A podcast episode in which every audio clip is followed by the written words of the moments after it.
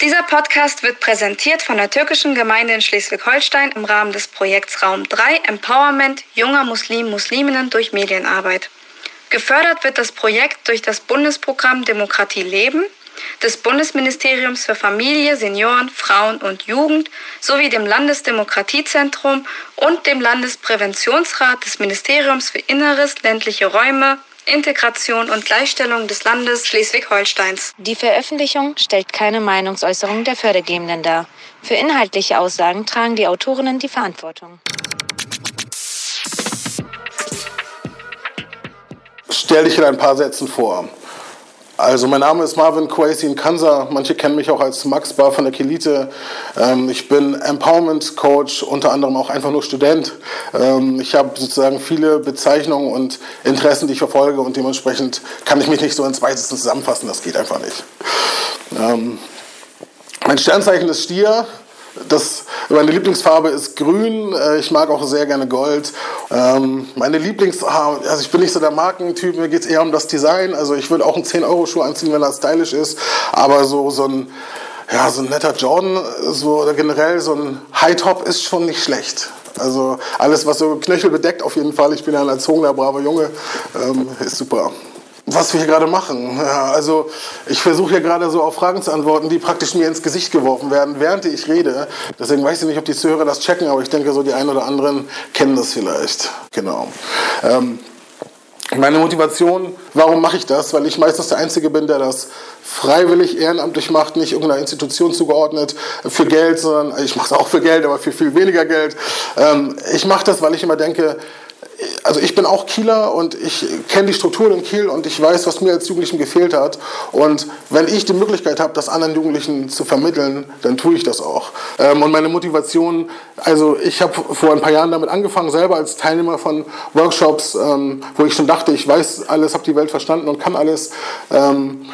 Habe ich gemerkt, dass ich eigentlich nichts weiß und nichts kann und vieles lernen muss. Und als ich aber auch angefangen habe, meine Stärken auszubilden und die dann doch weiterzugeben ähm, und das Erfolge hatte, das war für mich das Größte. Also die Jungs und Mädels, die ich gecoacht habe für, für Wochen oder teilweise Monate auf der Bühne zu sehen, die Eltern davor, stolz, also ich habe mich gefühlt wie, wie drittes Elternteil teilweise.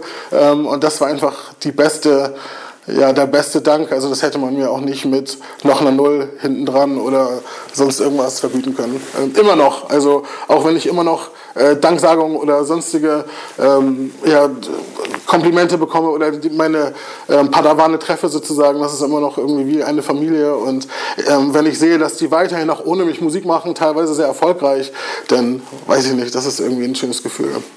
Also der Unterschied zwischen Rap und Hip-Hop ist für die meisten Leute nicht existent und für Menschen wie mich elementar, weil also Unterschied ist falsch definiert, weil Hip-Hop ist eigentlich so das ganze Konstrukt, unter dem man, ähm, in dem man Rap auch fasst. Also Hip-Hop ist, wenn man das genau nimmt, eine Bewegung, mittlerweile eine Jugendkultur, ähm, größte Jugendkultur der Welt.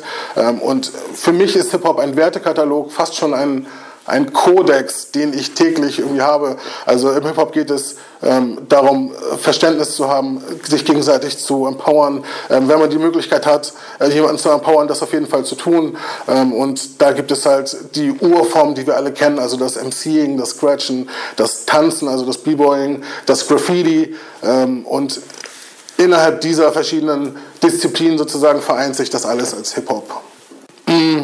Hip-Hop und Rassismus zu kombinieren, ist erstmal eine Sache, da denkt man, es ist so Feuer und Eis, weil Hip-Hop ja eigentlich schon von seinen Werten her gar nicht gegen Rassismus ist, sondern Hip-Hop selber schließt Rassismus eigentlich aus. Also wenn man Hip-Hop kulturell aufgewachsen ist, dann naja, also ich würde nicht sagen, man kann kein Rassist sein, aber dann liegt es nahe, dass man nicht rassistische Strukturen in sich aufgenommen hat. Also dann geht es darum, mit den Leuten rumzuhängen und das ist egal, wo man herkommt. Man fragt sich als erstes, was man miteinander macht und nicht, wo man herkommt. Ähm, man tauscht sich aus, man hat Interesse aneinander. Ähm, das sind Sachen, also Rassismus ist halt sehr abgrenzend und Hip-Hop nimmt halt, ähm, Sampling-Kultur ist essentiell für Hip-Hop und Hip-Hop schaut in die Welt und nimmt sich das, was es wo es denkt, dass es es noch verbessern, verändern oder aneignen kann. Und da ist einfach kein Platz für Grenzen irgendwie, ähm, was Rassismus ja ganz klar ist. Rassismus ähm, begrenzt und schränkt ein und definiert fest, ohne die Möglichkeit zur Veränderung. Und wir wissen alle, dass nichts gleich bleibt auf dieser Welt, außer Apache natürlich. Ähm, aber das ist noch eine andere Sache. Also da ich jetzt sehr viel fachsimpler einmal ganz kurz noch Sampling ist natürlich ähm, das Wiederverwenden von etwas Bestehendem. Also wenn wir jetzt in die Musik gehen, ähm, Kanye West zum Beispiel ist da bekannt dafür, sehr viel zu samplen. Also der nimmt sich einen Song von Aretha Franklin oder so ein Song, der vielleicht in den 50ern bekannt war, hört, okay, ähm, ich mag die Stimme oder ich mag diesen ähm, Taktverlauf, ich mag diese Snare Drum, dann schneidet er sich das einfach raus und benutzt es in seinem Song, aber auf andere Weise oder schneidet sich das zurecht, dreht, die, dreht es nochmal um, ähm, verändert vielleicht das Tempo. Ähm, also Sampling ist praktisch das Aneignen und Transformieren von Gegebenem und das ist was Hip-Hop generell ausmacht. Ähm, dafür sollte Kanye West auf jeden Fall Präsident werden. Ähm, ich denke in der Reihenfolge von dem der Menschen, die bisher Präsidenten waren, und das waren Sklaventreiber, Kriegsführer, äh, Rassisten. Ich glaube, da wäre Kanye West nicht die schlechteste äh, Fortführung, aber vielleicht auch nicht die geeignetste. Also ähm, grundsätzlich. Aber wenn man musikalisch einen Präsidenten bemessen würde, dann würde ich sagen, Kanye West darf auf jeden Fall mal vier Jahre haben. Ähm, dafür, dass er die Musik so ähm, verändert hat. Genau. Mhm. Hip-Hop hat mich schon früh geprägt, wobei ich auch sagen würde, Britney Spears und NSYNC haben mich genauso geprägt anfangs. Ähm, meine Eltern sind mit Reggae-Artists, also Chikale und Safrafra und so weiter getourt und äh, waren viel mit denen so im Kontakt und ich weiß, dass ich äh, mein erstes Konzert mit drei Wochen, glaube ich, hatte. Und auf der Bühne stand ich das erste Mal mit vier Jahren oder so mit einem Tambourin. Ähm, und das war eher Reggae. Und ich bin, liebe auch immer noch Reggae. Ähm, und dann natürlich als Jugendlicher fing es an mit den ganzen Boygroups. Und ähm, da habe ich auch auf jeden Fall Backstreet's Back gehört und die ganzen Banger. Und Hip-Hop ist eher so dazugekommen, an, weil meine Interessen, also weil, weil Hip-Hop auch vieles äh, beinhaltet. Und ich mochte halt Skaten, ich bin viel geskatet und dabei fing das dann an, dass die Leute auch Skate-Punk gehört haben. Ähm, und Rap hat sich, gerade älterer Rap hat sich viel auch aus Skate-Punk genommen und aus den Rhythmen. Ähm, das hat sich so irgendwie entwickelt. Dann kamen die Graffiti-Sprüher dazu und so. Und irgendwie äh, hat sich das sowieso alles zusammengefügt. Ähm, ich war einfach zu schlecht zum Sprühen. Ich wurde dann irgendwann nur noch der Typ, der ausmalen durfte. Oder irgendwann war ich der Typ, der nur noch gecheckt hat. Und irgendwann war ich der Typ, der gemerkt hat, dass er auf jeden Fall nicht der ist, der da mit zu tun haben sollte. Und deswegen bin ich dann irgendwann auch zum Rap gekommen.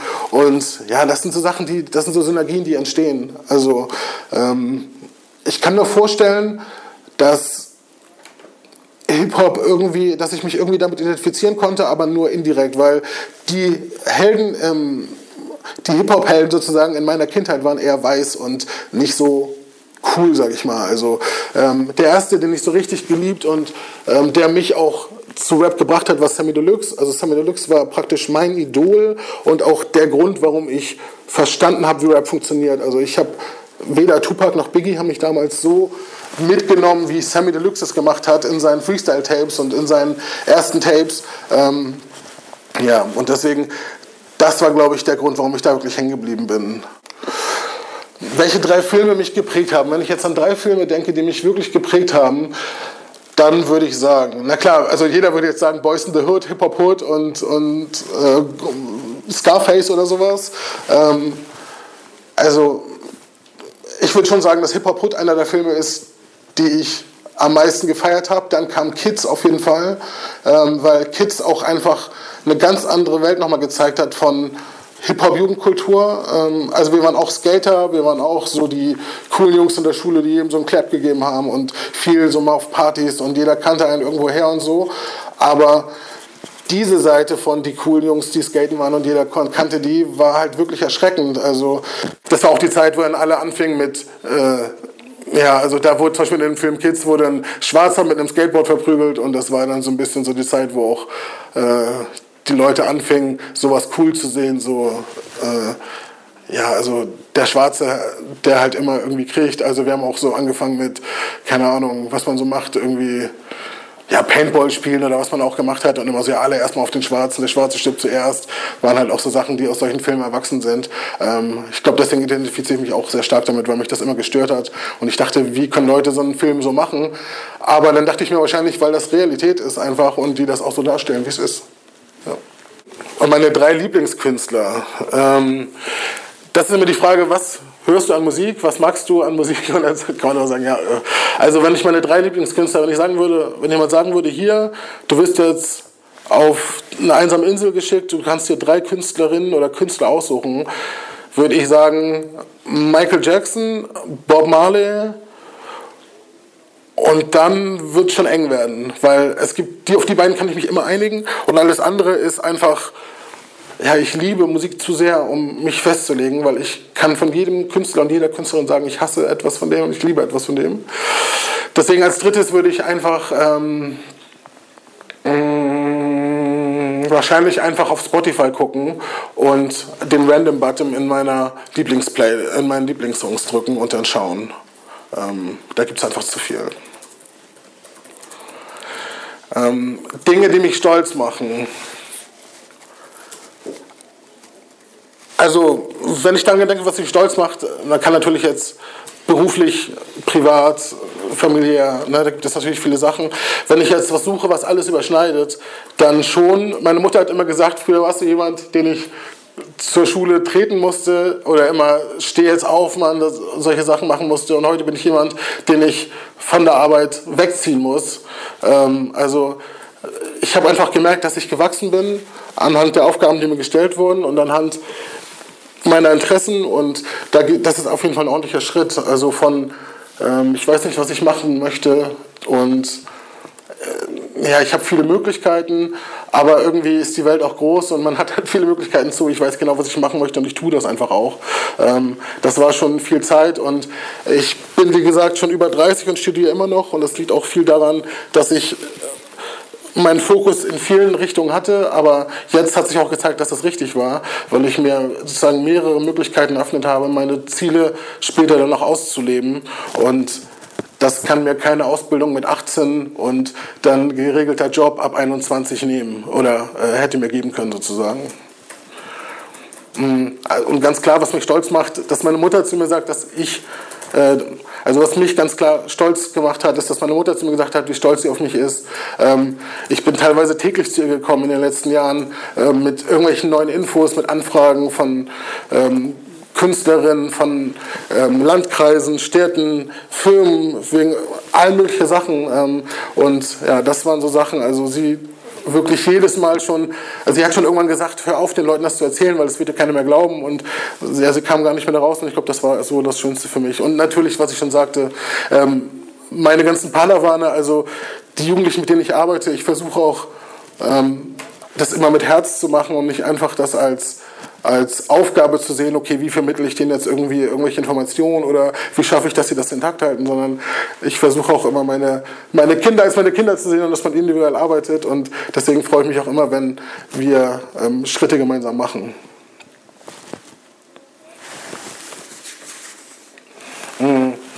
Also als Studentenrapper äh, bin ich ganz klassisch Philosophiestudent und Ethnologiestudent. Also Philosophie, sage ich immer, da studiere ich das Leben und in Ethnologie studiere ich die Menschen und die Welt. Also das ist Kulturwissenschaft.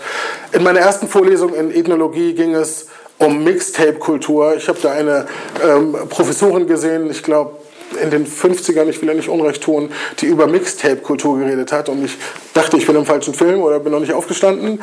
Ähm, da habe ich sofort gemerkt, dass ich irgendwie angekommen bin, weil es ging um Lebenswelten, es ging um, um Menschenbezüge, es geht um um das, wie verhalte ich mich in die Welt und wie sehe ich die Welt, wie sehen Menschen mich und so weiter. Also Sachen, die mich immer befasst, äh, beschäftigt haben, die ich auf einmal wissenschaftlich angehen konnte und auch noch aus meinem philosophischen Kontext, den ich mir über Jahre sozusagen angeeignet habe, weil ich auch schon ewig Philosophie studiere, ähm, sozusagen Kreuz verbinden konnte. Das hat mir nochmal eine ganz andere Welt geöffnet. Und ich würde ganz klar sagen, dass das Philosophiestudium und das Technologiestudium sehr wichtig für meine Arbeit sind. Ähm, in erster Linie aber sehr wichtig für mein Leben, weil ich gerade auch im Philosophiestudium vieles über mich selber gelernt habe. Also ähm, alleine zu hinterfragen, wer bin ich im Sinne von, okay, ich mag jetzt Rap, aber warum mag ich Rap?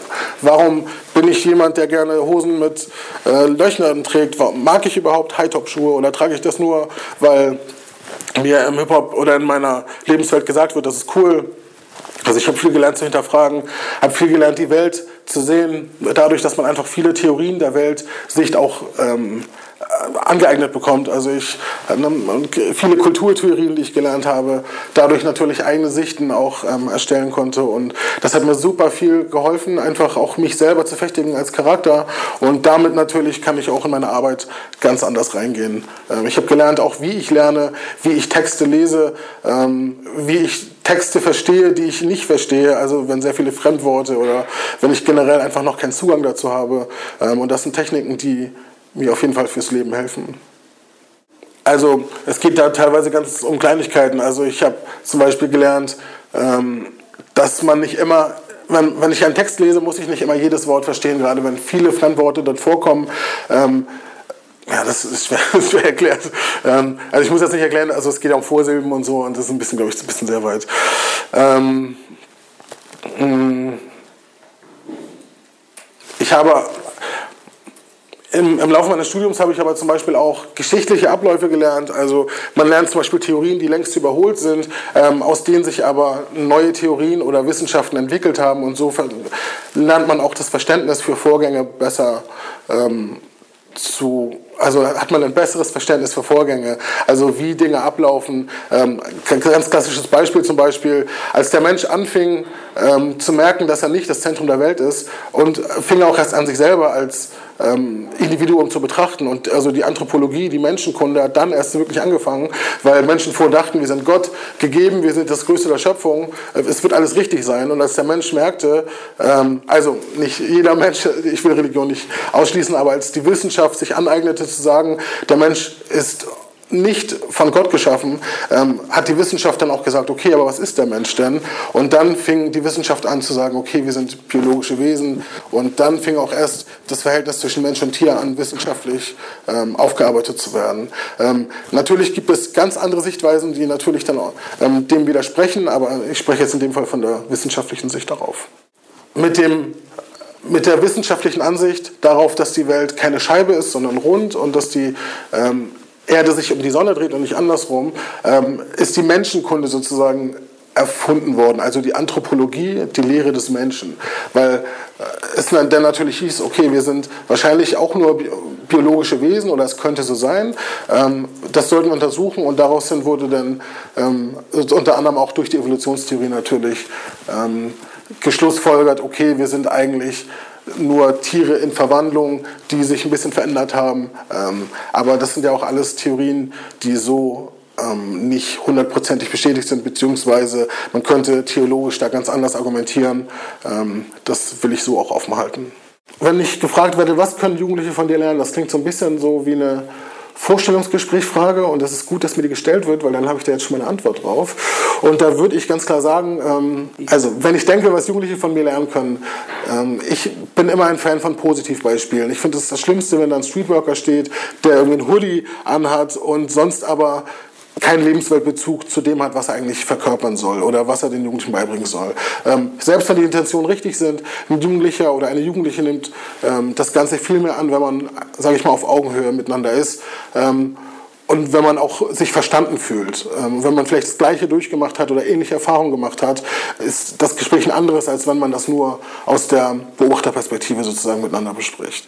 Ähm, also, und ich bin sozusagen ähm, ein junger Kieler, gewesen. Ich bin durch alle Stadtteile ähm, gezogen mit meinen Jungs und meinen Mädels. Ich habe Garden kennengelernt früh, ich habe Mettenhof kennengelernt früh, ich habe die Wieg kennengelernt, ich habe Holtenau kennengelernt, ich habe Düsternbrook kennengelernt. Ich will jetzt nicht jeden Stadtteil aufzählen, ich will damit aber sagen, ich bin durch jede Ecke hier gelaufen ähm, und für die Jugendlichen, die das jetzt auch tun, ähm, äh, habe ich sozusagen eine gewisse Nähe und ähm, ich bin dabei ganz gut weggekommen. Also ich habe auch viele Erfahrungen gemacht, die andere dazu gebracht hätten, vielleicht ähm, kriminell zu werden oder mir wurden auch früh Drogen angeboten oder die Möglichkeit, irgendwie kleine kriminelle Sachen zu machen oder, na, also es fängt ja nur an mit Kaugummis klauen und dann irgendwann vielleicht ein bisschen was Größeres und dann, na, das, da steigern sich Jugendliche ja auch schnell rein. Das geht ja nicht darum, gleich die Bank zu überfallen. Ähm, Und ich habe dem allen widerstanden und habe auch meine Fehler gemacht, aber habe aus diesen Fehlern auch gelernt und auch mich daraus entwickelt und denke, dass ich Jugendlichen ein positives Beispiel geben kann aus der Perspektive, aus der eigenen Perspektive sozusagen. Genau. Ansonsten, wenn ich jetzt ganz plakativ sagen würde, was können Jugendliche von mir lernen? Ähm, ich mache Rapmusik seit ewigen Jahren. Also ich habe mit 13 angefangen, Musik zu machen. Vorher stand ich schon auf Bühnen. Äh, mit 13 ähm, hatte ich in der Schule unter anderem Probleme, habe dann in einem Antirassismus-Musical mitgemacht, wo es hieß, ja, damit konnte ich meinen Status in, ähm, in der Schule ein bisschen verbessern. Ähm, kurz gesagt, ähm, es gab Drogenprobleme an der Schule und da ich der einzige Schwarze war, war so ein bisschen die Annahme, dass ich das verbreiten konnte äh, oder hätte nur verbreiten können. Äh, und Fakt war, dass ich der Ärmste von meinen Kollegen war. Ich hatte nie Geld für Zigaretten oder irgendwas und war auf jeden Fall nicht der Typ, der da irgendwo getickt hat. Ähm, aber da das so der Konsens war, haben die gesagt, ja, um dieses Image sozusagen wieder zu verbessern, äh, mache ich da dann mit in diesem Musical. Und da habe ich dann auch einen Typen gespielt, der so ein Dealer davon überzeugt, dass er, äh, dass er nicht dienen sollte auf der Laufparade. Ähm, und wie gesagt, also dann habe ich halt früh angefangen, Musik zu machen, ähm, weil der der Tonstudioleiter sagte, ja, du hast irgendwie eine Stimme, die ist interessant. Wenn du mal wirklich anfängst, Mucke zu machen, dann kannst du hier ein Album aufnehmen ohne so, dann kannst du das machen. Ähm, und dann bin ich ein Jahr später zu ihm gekommen. Es gab eine 2001 eine Bush-Demo, eine George W. Bush-Demo. Da bin ich hin und habe da gerappt, so gefreestylt gegen Bush. Und da kam auf einmal ein Typ zu und hat gebeatboxt dazu. Und seitdem war mein Herz eine Seele. Und der heißt DJ Contra und macht heutzutage sehr erfolgreich Musik, unter anderem für Firmen, aber auch für ähm, Musiker wie AOB und ja, wie man so kennt. Ähm, ja, ich kann einigermaßen rappen, ich schreibe Texte, habe auch schon sehr viele Texte für andere Künstler geschrieben. Ähm, ja, ich bin immer wieder für Feedbacks offen. Ansonsten ähm, versuche ich meine Fähigkeiten auch immer weiter auszubauen und dementsprechend auch ein größeres Portfolio zu haben, was Menschen von mir lernen können.